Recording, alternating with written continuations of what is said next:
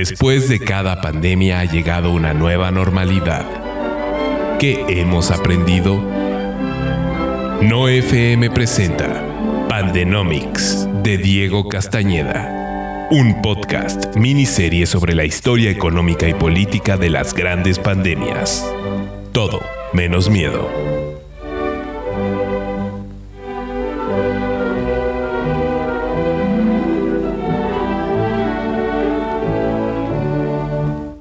Hola, bienvenidos a Pandenomics, un podcast miniserie sobre la historia económica y política de las grandes pandemias.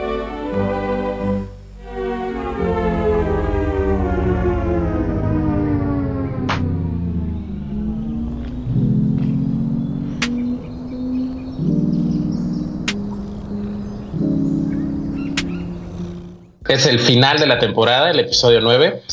Eh, durante los ocho eh, capítulos pasados hemos tratado de pensar en qué lecciones eh, hemos aprendido de las pandemias durante los últimos dos mil años y ahora nos encontramos pensando un poco sobre el futuro. ¿Qué consecuencias traerá la pandemia de COVID-19 sobre el mundo, sobre México, qué veremos en los mercados laborales, qué veremos en, el cambio tecnológico, en los cambios estructurales, qué pasará con la desigualdad, qué pasará con la relación entre los países y la globalización. Para este episodio tenemos a tres expertos muy queridos, son grandes amigos, pero además grandes conocedores de los temas, que son la fundadora de TechCheck, Fiorentina García, el eh, gerente de investigación de Oxfam, Diego Alejo Vázquez, y el profesor de la Universidad Iberoamericana, Gonzalo Escribano. Para empezar, me gustaría hacer una pregunta general sobre ¿Qué efectos inmediatos creen que va a tener la pandemia en el mundo? Pensamos en los siguientes seis meses, un año. Eh, ¿Qué pensamos que puede pasar en los eh, en la estructura ocupacional en el mundo, de, corto, mediano y largo plazo en, la estructura de los países, mercado laboral que conoce estos temas? ¿Qué piensas? Hola Diego, pues muchas gracias. Mm, saludos a toda la gente que nos está escuchando. Eh, sí, pues se vienen grandes cambios estructurales eh, en el mercado laboral. Esta pandemia, como hemos visto, está reestructurando drásticamente las cadenas de aprovisionamiento en el mundo, no solamente en México, y el comportamiento de consumo, ¿no? Eh, está apoyando todas las actividades que, que, consideran desconexión física, todo esto lo que es eh, pedidos a domicilio, eh, todas las actividades que no, que no tienen que ver con la interacción, ¿no? Y está poniendo en detrimento todas las actividades con interacción física. Eso al final de cuentas pues tiene un impacto eh, en los empleos, en la demanda de los empleos, pues empresas que, que pueden soportar su, sus actividades económicas a través de de actividades que no tienen conexión física, pues van a demandar más empleo y por el contrario, empresas en donde a fuerza se requiere la interacción física, pues están disminuyendo su demanda de empleos y en lo que se ajustan a la tecnología. Entonces, si de por sí antes de la crisis el panorama de los jóvenes en el mercado laboral no pintaba para nada bien, 80% de los jóvenes eh, con empleo tenían un ingreso menor a la canasta básica y 51% carecía de la seguridad social, pues el coronavirus está poniendo un impacto desproporcionado y devastador en el empleo de los jóvenes, no solamente en México, sino a nivel mundial. En México, pues gran cantidad de esos jóvenes se empleaban en, en empleos con, eh, con interacción física, ¿no? A lo que decíamos al inicio. El turismo, por ejemplo, empleaba al 21% de los jóvenes, la construcción el 18% y el comercio en el 17%. Entonces, si estos sectores se ven afectados por el confinamiento, pues entonces se afectan al empleo juvenil en México. Eh, ¿Por qué los jóvenes son los más afectados o tienen un impacto desproporcionado ante este confinamiento? Pues uno, primero por por lo que mencionábamos que es el, el, empleo en estos sectores con interacción física. El segundo es porque se ve eh, su educación y su, su capacitación se ve interrumpida y esto pone en una situación de vulnerabilidad su nivel de empleabilidad. Y tercero, pues que es una característica propia de esta población, es que por el simple hecho de ser jóvenes, pues ya enfrentan grandes barreras de entrada en el mercado laboral, ¿no? La falta de experiencia, pocas redes de apoyo para encontrar empleo, etcétera. Y sin olvidar, dentro de toda esta población, quienes son todavía los más afectadas, pues son las mujeres jóvenes, dado que ahora, por ejemplo, que no tienen acceso a guarderías, sus, hijos están en, casa, pues eh, enfrentan una carga extra de trabajo en el cuidado y entonces tienen mayores dificultades para poderse emplear. Ante este panorama, eh, pues el mundo ha tratado, diferentes países han tratado de imponer medidas eh, fiscales para poder apoyar a estas poblaciones vulnerables que se encuentran eh, pues buscando un empleo, que perdieron su empleo, ¿no? Incluso lo han llamado como una lockdown generation, toda esta cantidad de jóvenes que se van a ver afectados por la pandemia. Y pues estas medidas también han implicado lecciones aprendidas de la crisis de 2008, ¿no? Donde también se analizó que a partir de 2008 los jóvenes pues vieron una disminución de sus empleos incluso 10 años después de la crisis. ¿Y cuáles son algunas de estas medidas que se han hecho? Son, por ejemplo, los paquetes fiscales de apoyo a la fuerza de trabajo sin importar su condición de empleo, es decir, de forma universal y esto ha incluido, por ejemplo, en Alemania, en Noruega, en países como Suecia también, eh, apoyo a freelancers, a repartidores, etcétera. Eh, también otras son medidas de subsidio al empleo temporal. Y pues, ¿para dónde vamos después de esta crisis? ¿Qué es lo que al menos percibo que algunos de los países están tomando en cuenta eh, para mejorar las condiciones del mercado laboral de las poblaciones vulnerables es a políticas de activación del empleo. ¿A qué nos referimos con eso? Son programas de capacitación eh, a los jóvenes, asistencia en la búsqueda de trabajo. Esto es muy importante porque después de esta pandemia va a ser muy necesario que eh, el gobierno intervenga para poder conectar eh, de manera eficiente eh, y equitativa la demanda de trabajo con la oferta laboral, debido a la reestructuración que está surgiendo en el mercado laboral. Entonces, todos los programas de activación al empleo, de búsqueda del empleo, creo que van a tomar mucha preponderancia después de la pandemia. Y también programas públicos de empleo también están surgiendo. Eh, pues en México se acaban de anunciar un paquete de 2 millones de empleos, aunque bueno, ahí hay algunos asegúnes con los créditos. También apoyo al emprendimiento a los jóvenes. Entonces, eh, creo que post la pandemia el gobierno le va a apostar mucho a la activación del empleo a través de estas políticas que ya mencioné. Muchas gracias, Fiorentina. Eh, ahora, justo para hablar de, ese, de, lo que nos comentaba Fiorentina, todo eso tiene un impacto eh, distributivo en el mundo, ¿no? Lo que vamos a observar es eh, quizá cambios, no sabemos en qué dirección, eh, pueden aumentar o disminuir la desigualdad, mucho de eso en función de lo que hagan los distintos gobiernos. Pero, Diego, tú eres un experto en ese tema, tú estudias ese tema en México y en el mundo. ¿Tú, tú cómo ves el asunto? Hola, gracias por la, por la invitación, Tocayo. mira, yo creo que todavía es muy temprano para ver cuál va a ser el efecto neto en la en la desigualdad, porque va a haber al mismo tiempo en el que se pierden muchos empleos y eso impacta eh, particularmente si se eh, el análisis que hace Fiorentina es muy interesante porque digamos la adaptabilidad de la de ciertos empleos a la tecnología no es eh, digamos neutra no a la distribución de ingresos. O sea, eh, depende mucho del nivel de, educación y de, skills que se requieran, ¿no? Entonces, eh, esta, estos movimientos en el mercado laboral tienen necesariamente un, un trasfondo redistributivo en donde puede haber ahí un impacto eh, considerable a, a, digamos, a los segmentos de población con menores ingresos, ¿no? Al mismo tiempo que pasa esto, eh, lo que vemos es que eh, la desigualdad sigue teniendo un impacto, eh, la desigualdad económica tiene un impacto por, por, la parte alta de la distribución, ¿no? Que es un incremento en la riqueza de algunas, de algunos, este, de algunas empresas. Justo una de las cosas que estamos monitoreando es que Jeff Bezos se va a convertir probablemente en el primer trillonario del mundo, ¿no? O sea, en una pandemia en donde hay, calculan en, en Oxfam Internacional que aproximadamente la pobreza aumentará en medio billón de, personas, em, de por debajo de la línea de los 5 dólares con 50 centavos al, al, día, que es la nueva línea más o menos de pobreza, nuevos, los nuevos umbrales que tiene Banco Mundial.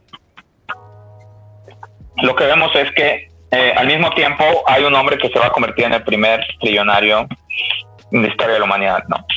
Eh, a la par de esto, también va a haber riquezas que se pierdan, ¿no?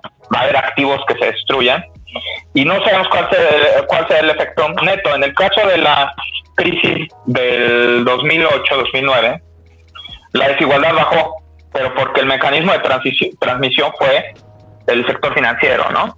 Entonces, ese efecto lo que hizo fue que, bajara la desigualdad, pero yo creo que un común denominador de, todas las crisis es que siempre eh, las, grandes fortunas o las personas en el que conforman las élites económicas, no importa si ganan o pierden neto, eh, siempre se recuperan muy rápido. Eh, en el caso de la crisis financiera, 10 años después, nosotros hicimos un informe eh, en Oxfam de desigualdad y lo que encontramos fue que, eh, digamos, no nada más volvieron al punto al punto original precrisis, sino que duplicaron ese nivel de riqueza, ¿no? Entonces, hay una resiliencia ahí natural en, en las élites económicas de poder hacer esto, ¿no? Eh, yo creo que el reto, más allá de la desigualdad, es un reto de pobreza, de un aumento en la pobreza y de cómo poder combatir y qué mecanismos tenemos para mitigar esta pérdida de ingresos.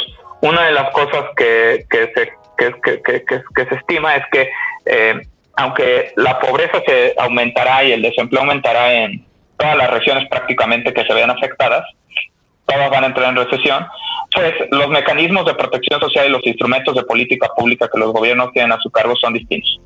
Y en el caso de Europa Occidental, es muy claro que se están tomando las medidas para que haya un cierto eh, rebote, ¿no? Después de que, de que venga la crisis económica, hay mecanismos de protección social más desarrollados para cubrir estos imprevistos, ¿no? De hecho, la principal definición de qué es un mecanismo de protección social es eso, ¿no? Un mecanismo que te ayuda a, eh, de alguna manera, enfrentar catástrofes o eventos inesperados. En el caso, lo que a mí me preocupa más es que en el caso de, de África subsahariana y de América Latina, no están desarrollados estos mecanismos. Incluso en el caso de México, con todo lo que el gobierno está mencionando de, los, de sus programas prioritarios, no hay un mecanismo efectivo de protección social. ¿Qué implica que no hay un mecanismo de protección social? Que probablemente no vayamos a ver una recuperación en este sentido, lo cual es dramático, ¿no? Coneval acaba de calcular que alrededor de 9 millones de personas, y es un dato conservador, 9 millones de personas podrían entrar en situación de pobreza. Y esto puede generar un, fenómeno que en economía llamamos histéresis. ¿Qué es la histéresis? Es que ante un choque muy fuerte en los ingresos, no regresas, ¿no? No regresas al equilibrio, no regresas al estado previo, regresas, o sea, hay, habrá hogares que se queden en lo que llamamos también en, en, en economía del desarrollo una trampa de pobreza, ¿no? Que es que llegas a un nivel tan bajo de ingreso en donde ya no te es posible para muchas familias ya no les es posible salir por ellas mismas, ¿no? Eh, y entonces el gran reto es, ya con un sistema de protección precario en muchos países y ante un impacto como este en los niveles de ingreso, ¿cómo vamos a desarrollar herramientas para, para poder salir de estos procesos de estéresis que sufren muchas familias, ¿no? Eh, entonces, se habla mucho de que queremos una recuperación en B, ¿no? El gobierno lo está diciendo, que una recuperación en B para todos nuestros lectores que a lo mejor no hayan escuchado el tema, es que eh, después de una, un trimestre, un semestre de muy, una caída muy aguda en los ingresos, el siguiente va a ser una caída, un aumento muy grande, de, de una magnitud muy grande, para poder recuperar ¿no? el nivel de crecimiento. Porque lo que dicen es que este es un, un choque temporal. Yo, la verdad es que en ese sentido, al menos en el corto plazo, soy muy pesimista. Yo no creo que la recuperación vaya a ser de esa manera. Eh, a lo mejor lo será en términos de crecimiento económico, no lo sé. también hay evidencia de, de instituciones como el Fondo Monetario que no lo auguran. Pero en términos de pobreza, yo creo que estamos ante uno de los retos de política pública más grandes para México y también para toda la región, ¿no? Muchas gracias, Diego. Justo sobre lo que, lo que abundas, ¿no? Sobre la histéresis, que, la dependencia de ruta que, suelen tener las economías, ¿no?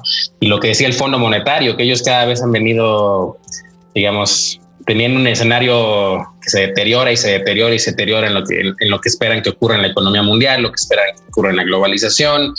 Eh, la Organización Mundial del Comercio eh, estimaba que entre 13 y 32% de todo el comercio mundial se detenga eh, y, no mucho de eso va a regresar de forma inmediata.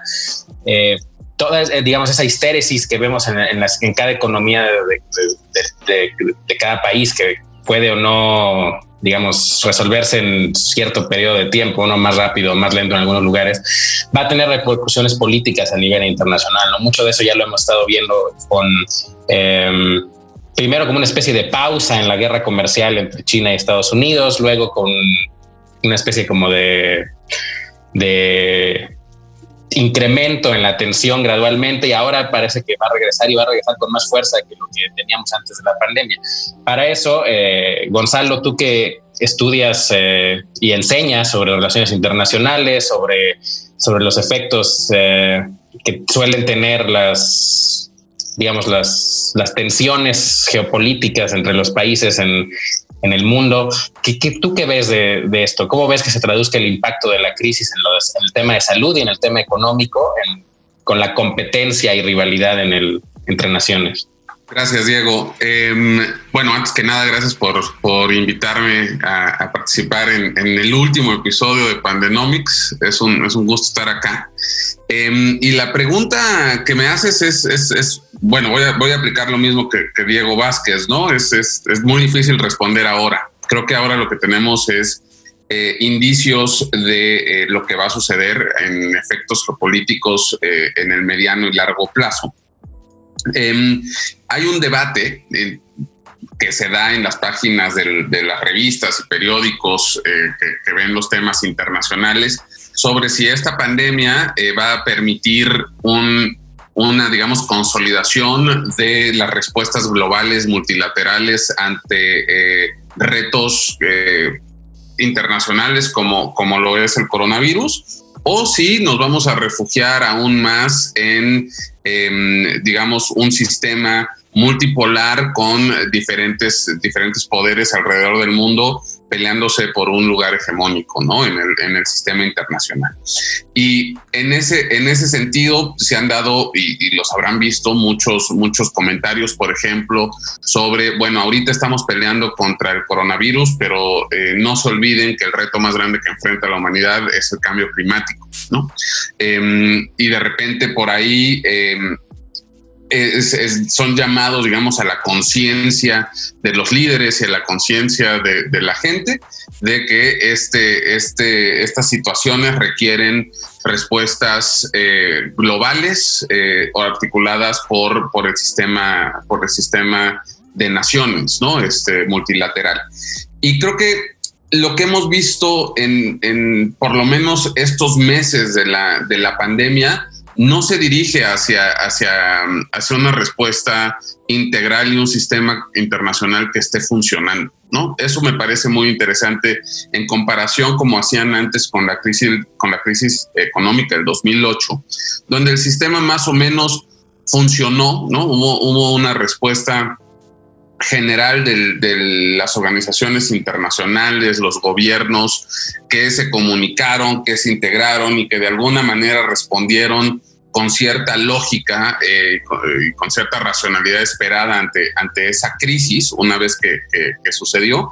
Creo que no estamos viendo eso hoy, creo que no estamos viendo eso hoy por cómo evolucionó el mundo de 2008 a la fecha, em, porque estábamos eh, y estamos en medio de un Em, de, una transición, digamos, a un mundo donde em, están surgiendo o resurgiendo movimientos, por un lado populistas, por otro lado no nacionalistas, etcétera, sobre todo em, eh, que están gobernando no solamente países que están en la periferia, digamos, del poder, sino que están en, las cúpulas de poder internacional. Y eso cambia también radicalmente la forma en la cual, en la cual eh, se está enfrentando esto. A mí me preocupan varias cosas y mi, mi tirada y mi perspectiva es más bien pesimista eh, como la de Diego. Me preocupa que, eh, por un lado, eh, China se haya tardado tanto en, informarnos o informarnos correctamente sobre lo que estaba sucediendo con, con, esta nueva enfermedad en, en, diciembre, en enero de este año. Me preocupa que no se haya integrado lo suficientemente rápido a los expertos de la OMS en, en este, en este mm, en esta discusión y en esta investigación sobre lo que estaba sucediendo y me preocupa la reacción que tuvo Estados Unidos, obviamente, tal vez más que la de China, em, de, salirse eh, meses después eh, o de anunciar el retiro meses después justamente de la Organización Mundial de la Salud, que debería ser la articuladora de estos temas. Si hay un órgano internacional que debería de atender esta situación y que debería tener el respaldo de todos los líderes mundiales si estuviera funcionando el sistema internacional, sería la OMS y realmente no lo está haciendo o lo está haciendo trastabillando porque hay una pelea que está por encima del interés eh, de, digamos, la salud eh, mundial que es las que son las relaciones eh, sinoamericanas, ¿no? Em, que, como sabíamos no estaban bien Em, y, ahora están, están mucho peor. Se está aprovechando esta situación, eh, además de manera, de manera discursiva por parte de Donald Trump, que nos viene además la pandemia en mero año electoral, cosa que tampoco ayuda, solamente agrava este tipo de discursos. Em, a hablar eh, de cómo este no, se refiere al virus como el virus, el coronavirus eh, SARS-2 COVID-19, sino que se refiere a él como el virus chino, eh, para reforzar, digamos, el discurso sobre America First. Em, vemos a un Estados Unidos tomar decisiones unilaterales como el cierre de las fronteras de vuelos internacionales con Europa, sin haberlo negociado con sus aliados tradicionales europeos. O sea, estamos viendo que el sistema no está funcionando, ¿no? Hay muchas señales de que el sistema no está funcionando y ese es un sistema basado en diplomacia, que es un sistema profundamente em, lento e ineficaz, pero que había dado resultados frente a ciertas crisis, un sistema basado en organizaciones multilaterales, no está, no está funcionando bien. No veo un, un buen futuro para, para esto y lo que creo que va a acabar sucediendo es que se van a elevar las tensiones preexistentes de los últimos años, eh, con un China tratando de retar a Estados Unidos, con un Estados Unidos bajo el liderazgo de Trump cada vez con menos eh, eh, poder suave, este, con, menos o, siendo visto menos como un em, como un salvador, ¿no? Que es una de las de una de las una de las cartas que había jugado Estados Unidos en su en su en su ajedrez internacional durante muchos años, em, con una Europa que eh, en medio del Brexit em, y, de, varias tensiones, vemos, por ejemplo, a, Orban, el, jefe de Estado de, Hungría, aprovecharse de esta situación para incluso eh, lastimar más la democracia húngara y la Unión Europea no respondiendo de forma articulada o, en conjunto ante este reto y cada, cada nación respondiendo a esto em, de manera diferenciada. No necesariamente es algo malo, pero se ve menos articulación de la que uno hubiera esperado. Y em, a futuro, conforme esto vaya avanzando, creo que vamos a ver menos incentivos para responder de manera global. Y creo que lo que vamos a ver, si hay repuntes de, contagios, etcétera, son eh, casos principalmente regionales, eh, donde se van a establecer regionalmente polos de poder em, y que pueden generar más tensiones aún. Entonces, mi perspectiva en términos generales es, es negativa. Hasta este momento, repito, no quiere decir que no haya habido esfuerzos que, han, que, también podríamos mencionar que han funcionado, pero en términos generales soy, soy, eh, no soy optimista al respecto de lo que está sucediendo y creo que el coronavirus lo que está haciendo no está reinventando nada, simplemente está profundizando eh, cosas que estábamos, que estábamos ya viendo a nivel internacional y a nivel geopolítico. Muchas gracias, Gonzalo. Eh, ya que, ya que todos han dado como su, su punto de vista de lo que más les preocupa ¿no? de, esta crisis, me, me gustaría preguntarles em, qué sería lo mejor que creen que podría dejar esta crisis em, y qué necesitaría pasar para que, para que viéramos algo así, ¿no? ¿Qué condiciones requeriría, digamos, un escenario optimista en el que lo que sea que sea eso mejor que piensan llegaría a pasar? Y cuáles creen que y, qué tan cerca o no creen que estamos de eso, qué tan qué tanto más cerca o no creen que, que, estamos del peor escenario posible o del mejor escenario posible, ¿no? Eh, Fiorentina, si tú quieres eh, empezar para mantener el mismo orden. Sí, Diego, disculpa, sabes eh, bueno, creo que lo mejor que pudiera dejar esta crisis serían lecciones aprendidas, ¿no?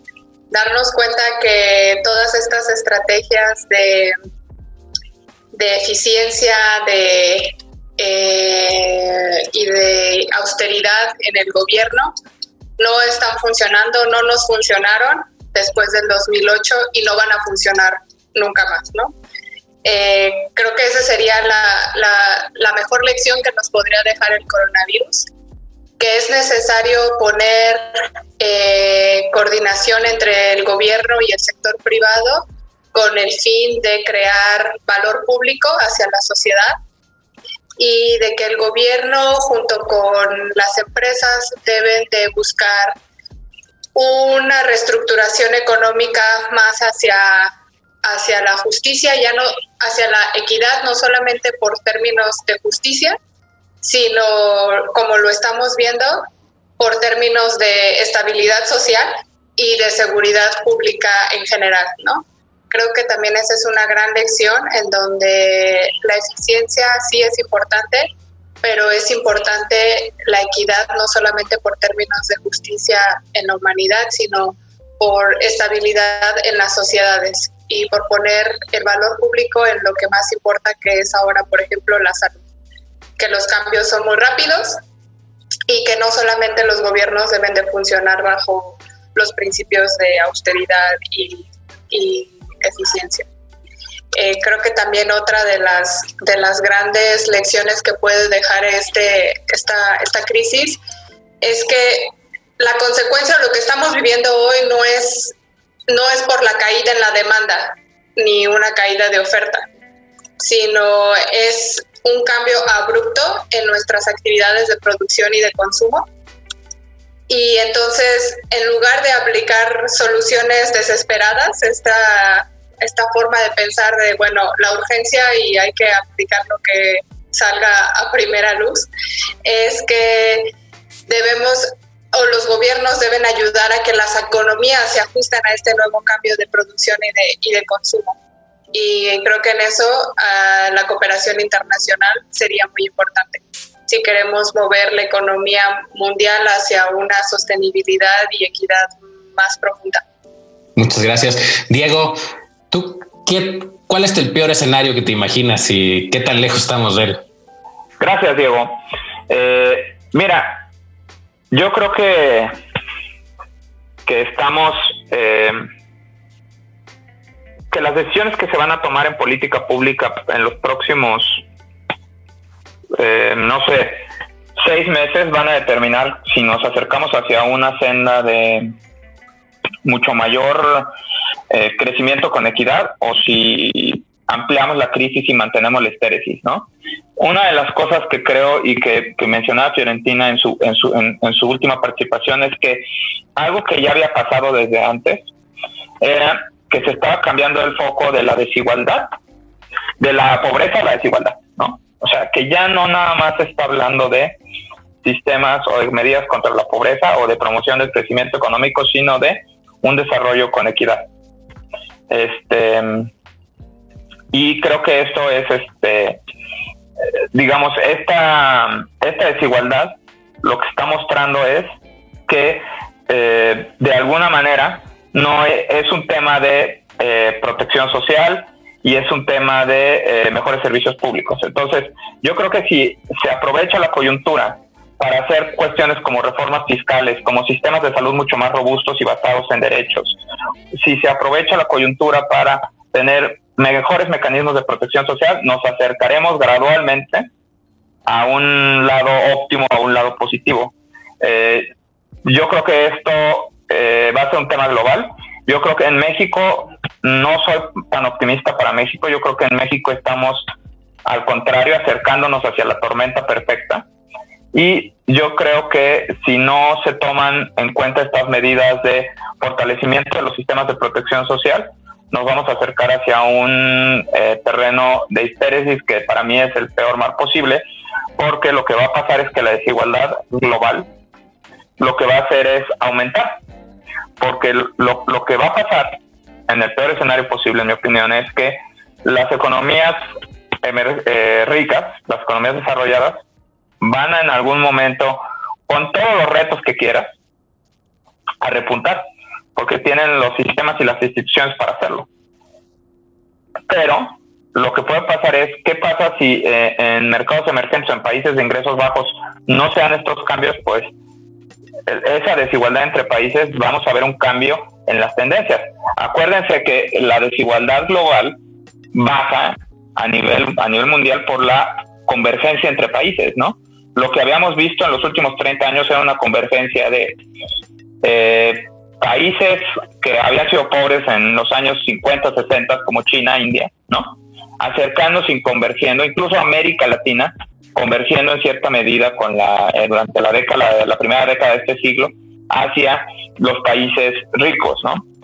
¿Qué puede generar esta histéresis? Es que los países ricos de alguna manera se recuperen rápido, pero que los países eh, en desarrollo o países de ingresos bajos no lo hagan, ¿no? Y entonces eso de alguna manera pondría un freno a este proceso de eh, convergencia que habíamos visto, ¿no? Que era el principal motor, de acuerdo a especialistas como Branco Milano, y que el principal motor detrás de eh, la reducción global de la desigualdad, ¿no?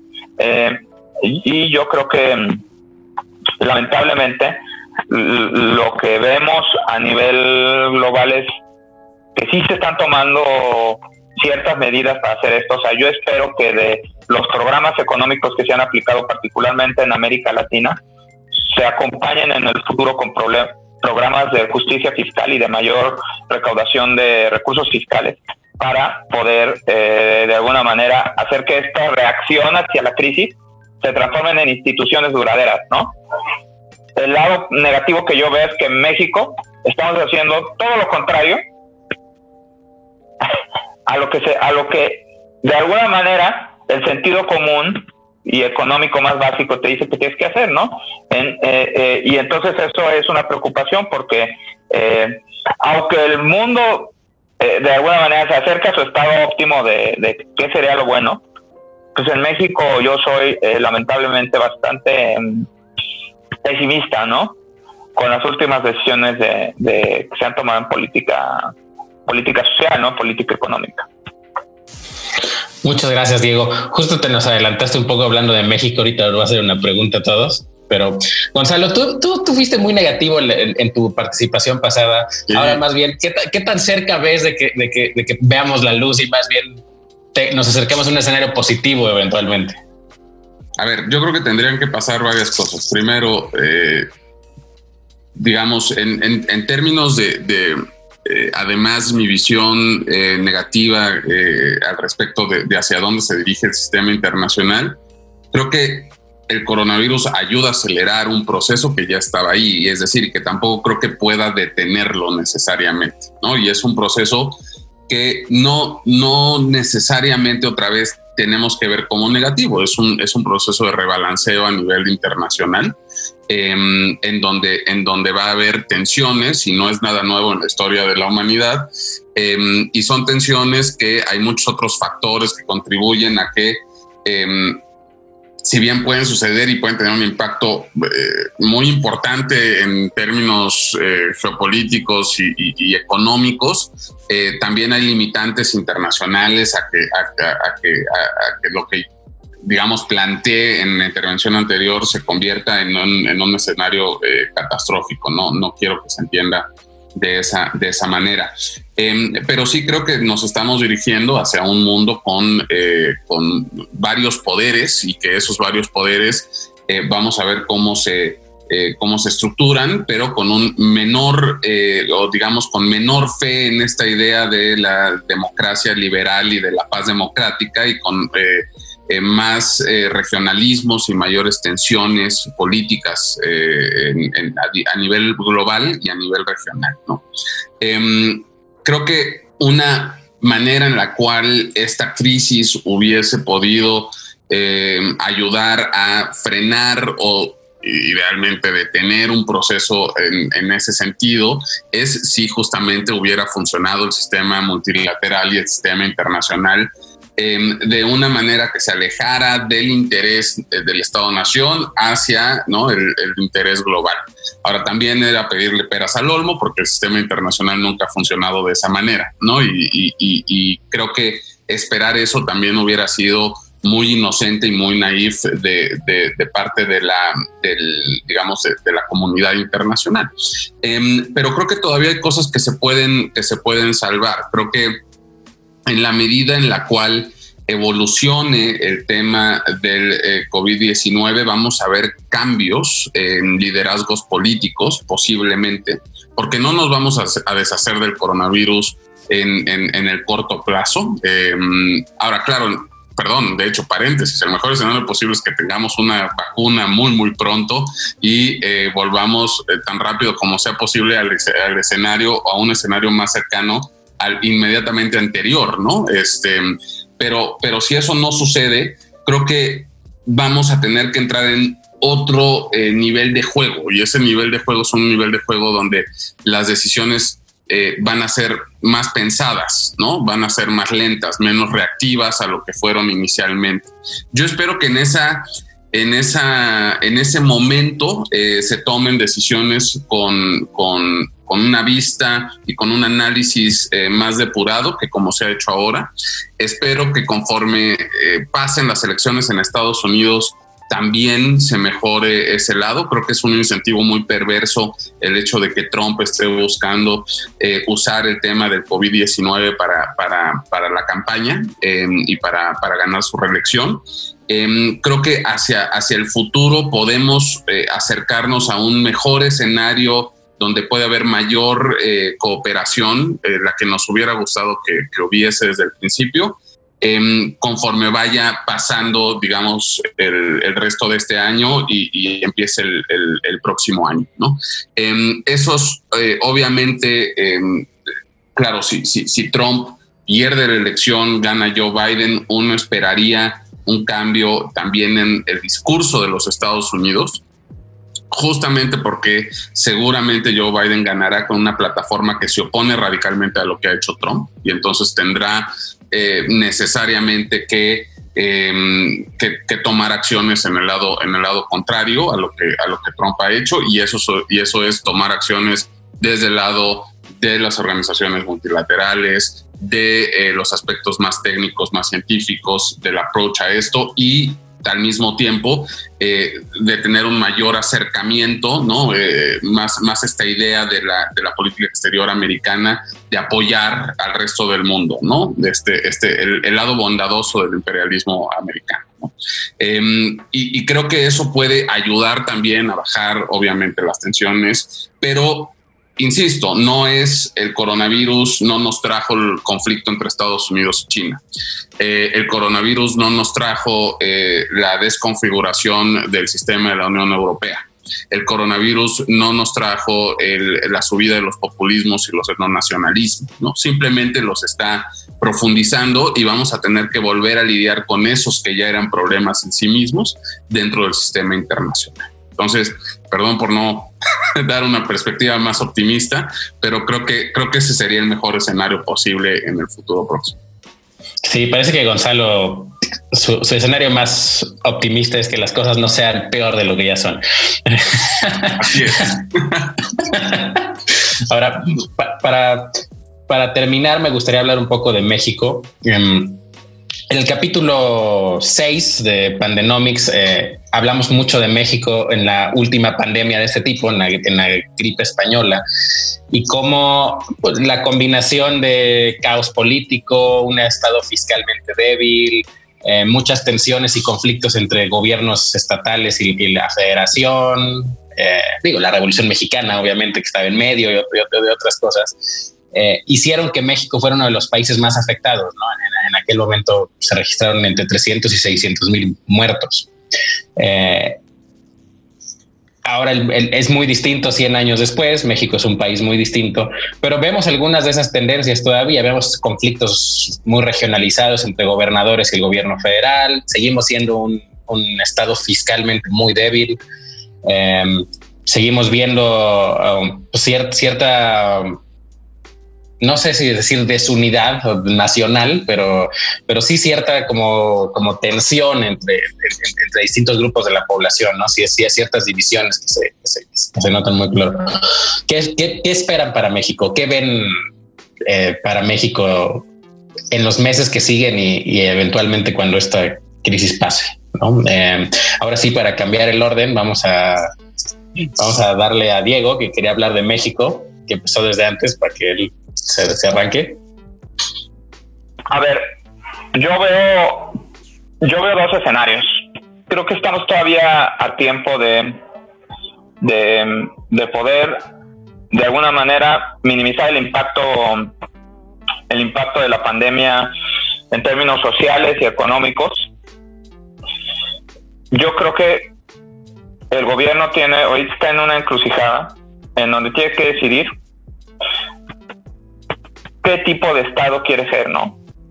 Eh, frente a la pandemia. Si quiere ser un Estado, si quiere fortalecer al Estado, o si quieren seguir haciendo lo que han estado haciendo durante estos últimos tres meses. Primero voy a plantear la, la cosa buena y después el escenario bueno y después el escenario negativo. Para mí, en términos de, económicos y de protección social, el gobierno ahorita todavía puede eh, entrar a los mercados de crédito y eh, tomar eh, un buen un, tomar deuda a un, con una tasa de interés relativamente buena. Creo que algo que pasó hace un par de días es que salieron los datos de, de Hacienda de ingresos no hubo una caída de ingresos como la que se esperaba. Entonces, con eso, Hacienda puede salir a mercados financieros, ¿no? A decir, este, ¿no? O sea, estamos en una posición en donde hay datos que nos hacen pensar que, tenemos eh, de alguna manera la solidez macroeconómica para salir a, tomar eh, déficit, ¿no? Y utilizar eso a través de los instrumentos que ya se tienen de política social. A estas alturas ya no importa si es a través de instrumentos que son marcadamente imperfectos como el censo de bienestar o a través de otros padrones federales, eh, a dar apoyos, ¿no? Y creo que una luz o un rayo de esperanza que yo veo ya muy concreto es la idea del ingreso vital mínimo, que está en el Congreso, ¿no? Que es una iniciativa de varios partidos políticos, que es una iniciativa que yo creo que puede ser viable y que además el mismo presidente de Morena lo ha venido como, como promoviendo, Porfirio Muñoz Ledo, ¿no? Con este tema de la de un sistema fiscal mucho más fuerte, ¿no? Entonces creo que eso es un pro. Eh, no sé si el presidente vaya a hacer caso. Eso es otra cosa. Este, pero ahí hay una luz de esperanza. Si se hace eso, yo creo que eh, podemos eh, de alguna manera minimizar el impacto en términos de pobreza, México podría regresar a la senda, ¿no? Y eh, se podría salvar en alguna medida los efectos más negativos, ¿no? Eh, todo esto sí, y además todo esto apuntalaría una estrategia de salud mucho más restrictiva para el distanciamiento social, ¿no? Que es lo que, lo que se necesitaría, ¿no? Eh, para evitar tener un trade-off entre economía y salud, que para mí me parece un trade-off, una manera de pensarlo muy tonta, porque este, si tienes una población enferma, pues al final la economía no termina sufriendo. Eh, ahora, el lado malo, que yo creo que si no se toman estas decisiones, vamos a entrar a la tormenta perfecta, porque eh, yo creo que el pronóstico del Coneval es muy conservador en términos de los supuestos que están asumiendo. Básicamente están asumiendo que el tipo de crisis que nos va a pegar es uno a la parecida a la del 2009. Por, lo, por el tipo de magnitud a la que va a caer, si bien no por su naturaleza, a mí me parece que es más bien como una crisis del 95, en términos de la caída en el ingreso, ¿no? Y la pérdida en los medios de vida. Entonces, para mí, eh, la situación es peor. Si el gobierno no hace nada por proteger a esos más o menos 30 millones de personas que son pobres y que no son, no califican para ninguno de sus programas, pues vamos a estar en una situación bastante negativa, ¿no? Los créditos no son este, suficientes y, además no estoy seguro que el crédito sea la mejor manera de, responder ante una crisis como esta, eh, ni los programas sociales son. Si pasa eso, entonces el escenario negativo va a ser un aumento en la pobreza, finalmente un aumento en la desigualdad, porque Salinas Pliego, a la REA, a los cuatro hombres más ricos del mundo, o sea, e, esto, van a salir de esto, ¿no? Y sus empresas van a salir de esto, ¿no? Eh, pero a los 50 eh, millones de mexicanos en situación de pobreza no van a salir de esto, ¿no? Va a pasar, eh, lo quiero, digamos, de alguna manera cerrar hablando con lo primero que hablé de la histéresis y la trampa de pobreza, podemos enfrentarnos a una persistencia mayor de pobreza. Ya de por sí sabíamos que la pobreza es persistente. Ahora va a ser aún más persistente por los choques en el ingreso, la pobreza y la pobreza extrema. Y finalmente vamos a terminar con un país con mayores niveles de pobreza, con una recuperación más lenta y lo peor de todo, incluso con deuda, porque, o sea, esta ya no es una cuestión de de si vamos a no tomar deuda. O sea, va a haber deuda porque se van a desplomar los ingresos. Si tú no haces algo para reactivar el mercado interno y para proteger el consumo y los medios de vida de esas personas que están perdiendo sus empleos, pues se va a, agudizar la crisis, ¿no? Entonces, eh, yo creo que de verdad estamos ahora en un momento histórico en México, en donde sí tiene que haber una reflexión de qué tipo de Estado queremos, ¿no? Porque al final la discusión es esa. ¿Quieres un Estado que intervenga y que sea fuerte, que tome y haga las cosas que tenga que hacer? ¿O quieres un Estado que se dedique básicamente a repartir efectivo a, una serie de grupos, ¿no? Eh, que además no son, eh, no es bajo un criterio de progresividad, ¿no? De, si son pobres o no, ¿no? Entonces creo que ahí ese es el debate que estamos viviendo en estos tiempos, ¿no? Gonzalo, tú tienes experiencia además como académico, como hombre de negocios. Eh, ¿Tú qué ves para México? A ver, yo, voy, a, voy, a irme otra vez de lo macro y, aterrizar en México. Este, yo creo que em, en, el, en el sistema internacional México siempre ha jugado un rol Em, de, actor secundario, ¿no? En el mejor de los casos. No, no, nunca hemos logrado establecernos como una, como una potencia media, aunque tengamos una economía importante. Em, no hemos tomado suficientemente en serio perdón, no nos hemos tomado suficientemente en serio el rol que podríamos eh, jugar a nivel internacional, porque es un juego muy difícil para México. ¿Y por qué es tan difícil ese juego para México? Porque estamos eh, tan unidos como podríamos a los Estados Unidos, ¿no? Y Estados Unidos en su rol de hegemón internacional, en su rol de, em, liderazgo, em, básicamente hace eh, con México em, un, juego de permitirle existir, pero en las grandes, en las grandes decisiones eh, se impone, ¿no? Y esto lo hemos visto una y otra vez. Y a México, eh, frente a un poder como el de Estados Unidos, no le quedan muchas, muchas maneras de, actuar. Entonces, em, en, el, en el ajedrez, digamos, internacional, em, México se encuentra en esa, en esa encrucijada.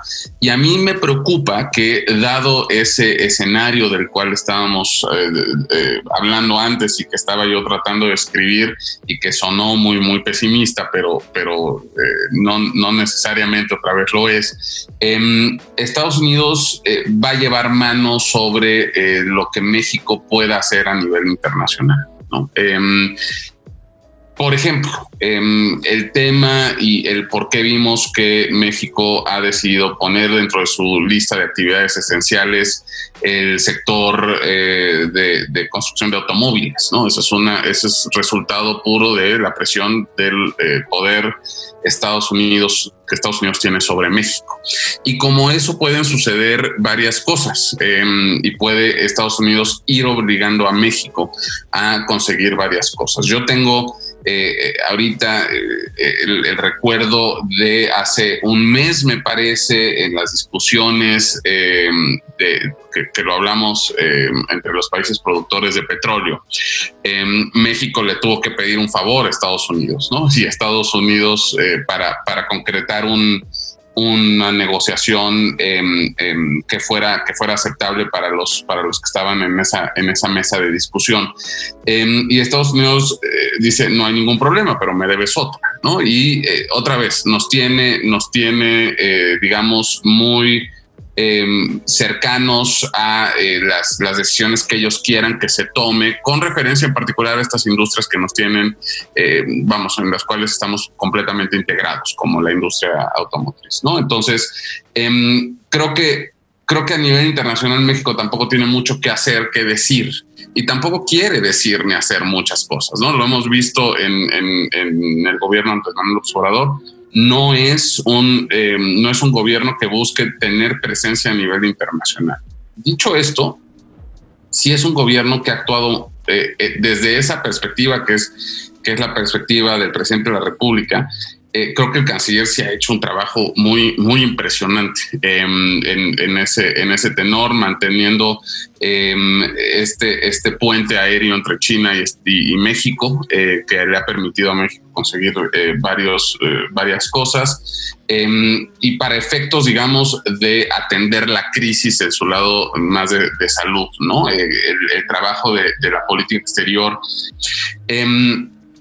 Y en ese sentido también me preocupa em, a, nivel, a nivel ya eh, más doméstico, eh, como lo planteaba Diego eh, hace, hace un segundo, la manera en la cual se está estableciendo esta crisis como una crisis que no requiere que se tomen acciones que van más allá de lo que nos gustaría hacer.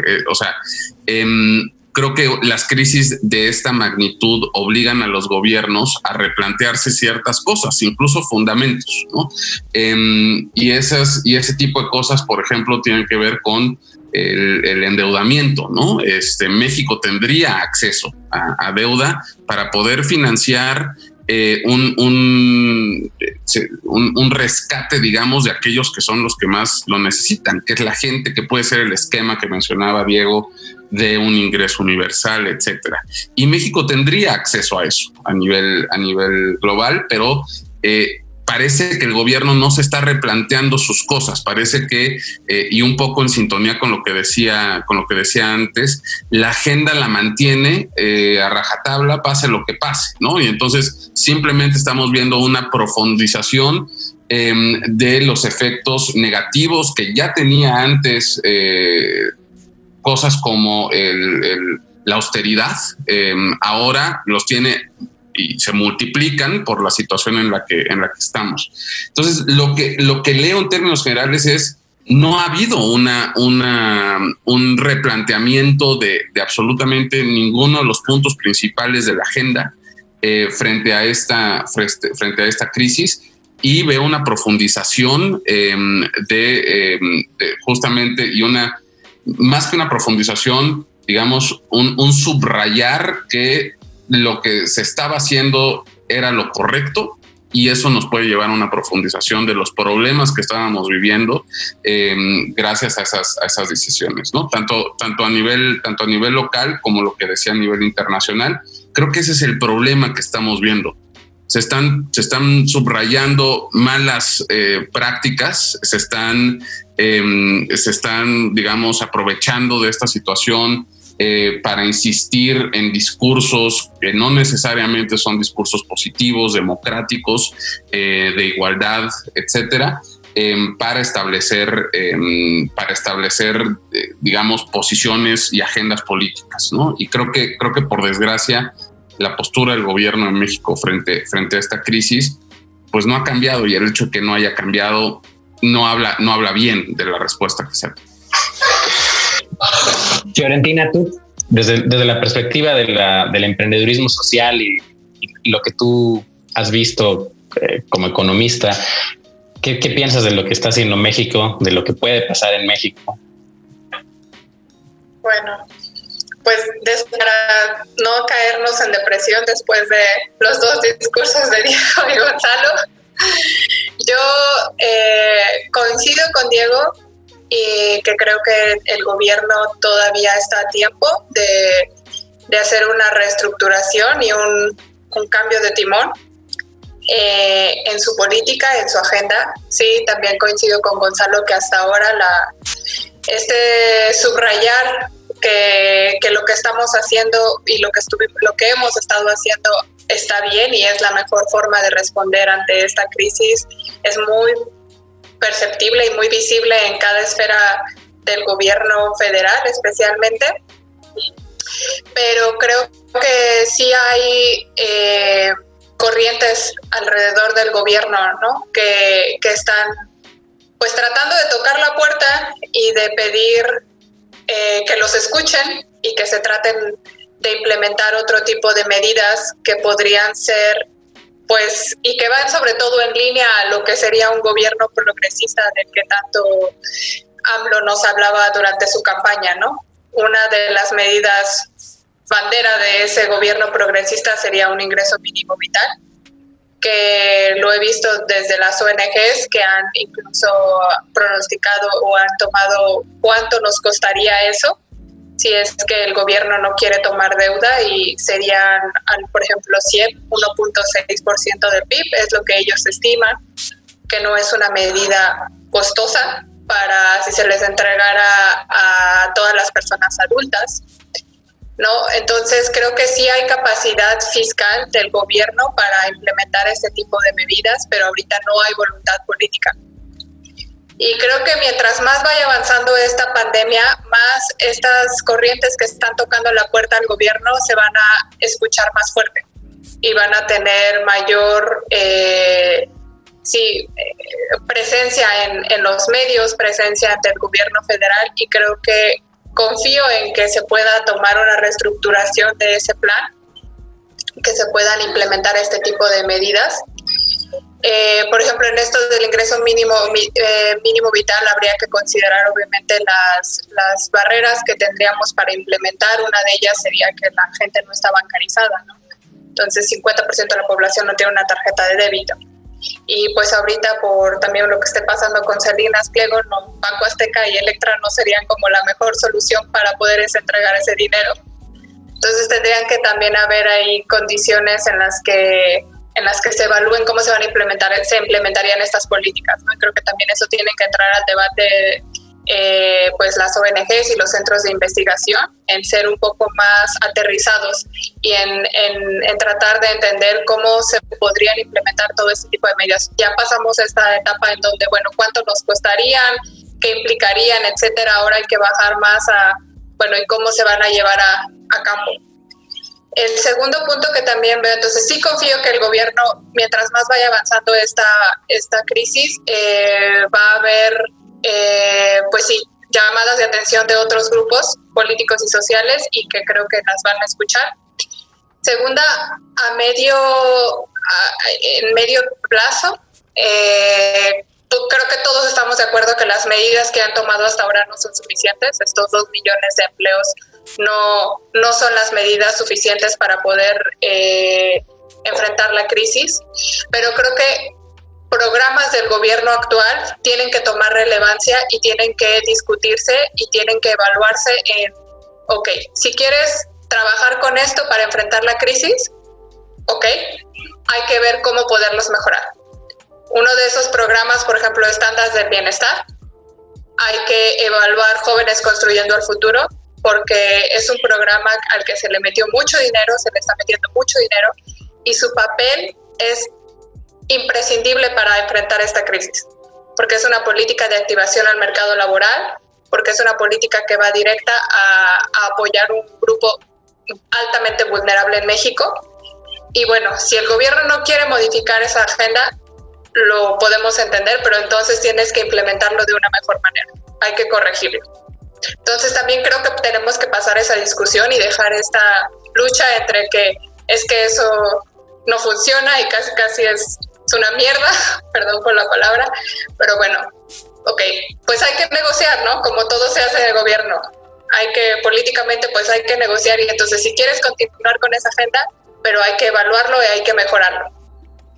Y creo que el tercer paso también va a ser que eh, las instituciones eh, van a tenerse que fortalecer y no hay mejor forma de fortalecerlas que con la participación ciudadana. Entonces creo que también tiene que haber mayor movilización y activación de la, de la sociedad civil en un sentido ya no solamente de reacción ante lo que hace el gobierno, sino en un sentido de evaluación y de negociación. Y eso hace falta mucho en México, lo veo, creo que falta mucha organización y mucha negociación hacia el gobierno. Porque debemos entender que si no todos, si no todos nos sentimos en el mismo barco y si no negociamos, pues nadie va a salir bien en esto. Pues muchas gracias a los tres, a Fiorentina, a Gonzalo, a Diego. Em, gracias por, la, por, por participar en el, en el final de temporada final de serie, quizás, de Pandenomics. um, Eh, a todos los que nos eh, escuchen, eh, muchas gracias por escuchar la, miniserie de podcast, que, que quizás el tema está muy de moda, pero la aproximación era particular, ¿no? Pensar en los 2000 años, últimos 2000 años de pandemias en el mundo y sus efectos económicos, ¿no? Hacer una revisión de la historia económica del mundo desde esa perspectiva. Pues muchas gracias por escucharnos. Muchas gracias a nuestros invitados por hacer mucho más interesante este capítulo. Oye, Diego. Sí.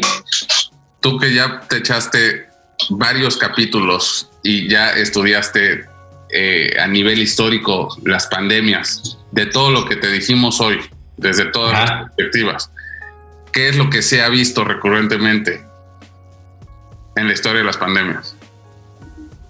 Sí, bueno, lo que se ha visto es que todo cambia muy rápido ¿no? Que son, que son efectos, o sea, que de pronto llega la pandemia y causa un desorden que el sistema no está preparado para, para, manejar y eso empieza a hacer eh, que la gente se ponga empírica, digamos, que se ponga a experimentar en qué hace, qué sirve, qué no sirve, ¿no? Así, así surgieron las cuarentenas, por ejemplo, cosas así hace 800 años. Como, bueno, ¿qué si nos encerramos y a ver qué pasa? Eh, este, eh, que los estados que están como muy, no muy preparados, pero mejor preparados que otros suelen tener mejores eh, desempeños, ¿no?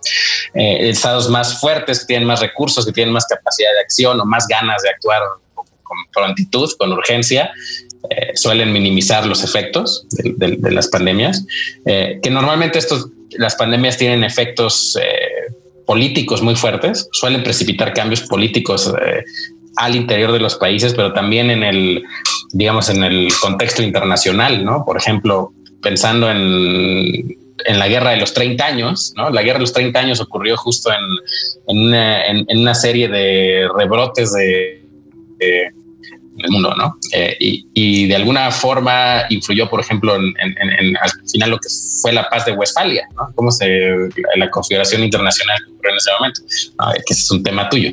Este, eh, en los temas de desigualdad, por ejemplo, pues la, desigualdad bajó muchísimo en algunos lugares con la peste bubónica de la Edad Media, Inglaterra, y eso y acabó con el sistema feudal y, y pulsó el sistema capitalista, digamos, capitalismo agrario. Pero en otros países, no, en otros países reforzó al, sistema agrario, contrario a lo que pues, pensarías, ¿no? Se muere mucha gente, suben los salarios, la desigualdad baja, ¿no? Eso no pasó en todos lados, solo pasó en aquellos que tenían las instituciones adecuadas para gestionar que algo así pasara, ¿no?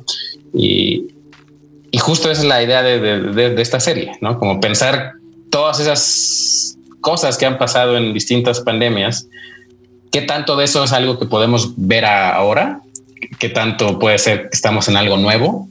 Eh, yo creo que no estamos en algo tan nuevo. Es decir, lo nuevo es la velocidad a la que pasan las cosas, lo nuevo es la tecnología que tenemos, lo nuevo es, nuestros avances médicos que pueden hacer que esto sea más doloroso o menos doloroso, etcétera.